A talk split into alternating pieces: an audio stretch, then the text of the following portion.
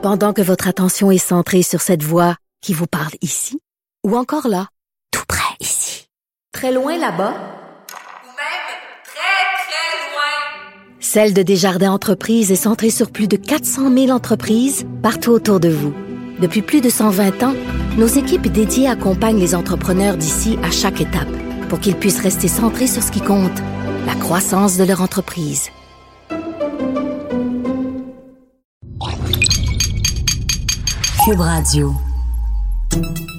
Salut, c'est Charles Dran avec l'équipe dans 5 minutes. On s'intéresse aux sciences, à l'histoire et à l'actualité.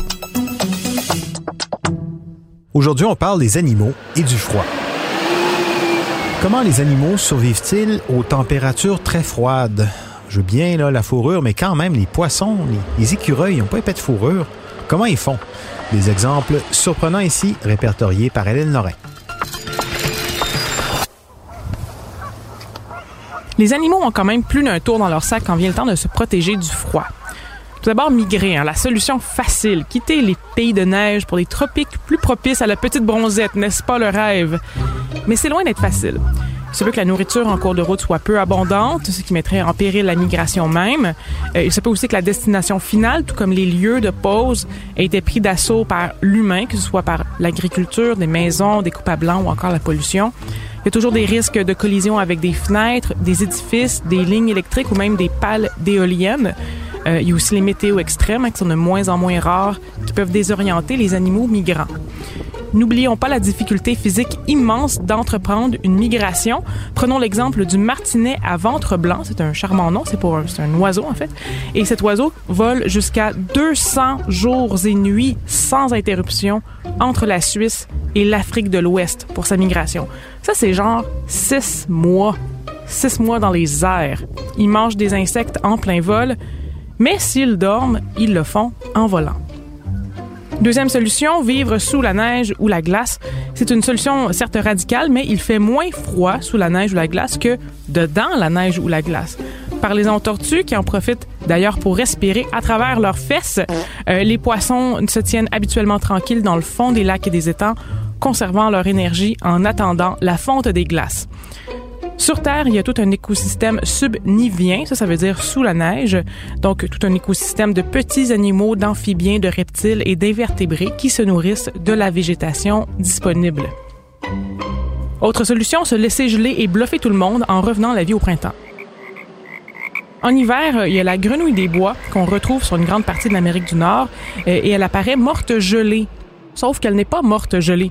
Les grenouilles des bois recyclent l'azote de leur urée durant l'hiver. Ce faisant, elles arrêtent de faire pipi, euh, mais c'est pas seulement leur système d'évacuation qui cesse de fonctionner, leur cœur, leur activité cérébrale et leur flux sanguin stoppent net. Et elles reviennent à la vie lorsque tout dégèle comme si de rien n'était. C'est exactement comme un pouvoir méconnu de super-héros. Autre solution, accumuler, accumuler, accumuler. Marie Kondo n'approuverait pas. Mais lorsque la nourriture se fait rare, qu'est-ce qui est mieux que d'ouvrir un garde-manger rempli de nourriture? Nous avons bien sûr tous l'exemple des écureuils en tête, mais il y en a d'autres. Certaines espèces de musaraignes paralysent leurs petites proies, des larves d'insectes, en les mordant.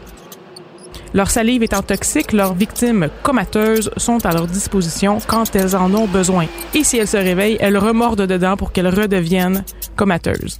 Les taupes, pour leur part, croquent dans des vers de terre, les tuent et les gardent précieusement tout l'hiver.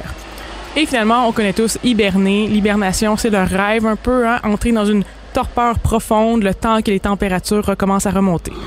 Euh, L'hibernation est un phénomène quand même bien spécial quand on y pense. Les quelques animaux qui hibernent vraiment voient leur température corporelle, leur activité cérébrale, leur métabolisme, la respiration et leur rythme cardiaque ralentir considérablement.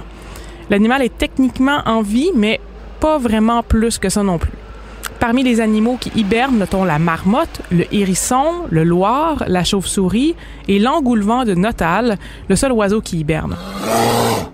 L'ours est un semi-hibernant, donc il profite des beaux jours d'hiver pour se secouer les puces un petit peu, aller manger, aller faire pipi. Bon, maintenant, la, la question à 100 quelle est la différence entre hiberner et hiverner? Hiberner, c'est carrément un processus biologique qu'on aimerait parfois pouvoir utiliser, nous aussi les humains, quand les faire par la porte. On a vu c'était quoi. Tandis qu'hiverner, ça veut dire passer l'hiver à l'abri du froid ou du manque de nourriture. Ça, ça inclut donc diverses stratégies comme un changement de régime alimentaire ou encore garnir un garde-manger comme on l'a vu. Ouais, merci Hélène. Moi, je retiens euh, figé, figé entre deux fenêtres comme une mouche et se réveiller au printemps comme si de rien n'était. Très impressionnant. Faut faire confiance à la vie quand même, mais euh, c'est très fort. Merci beaucoup Hélène Lorrain. C'était en cinq minutes.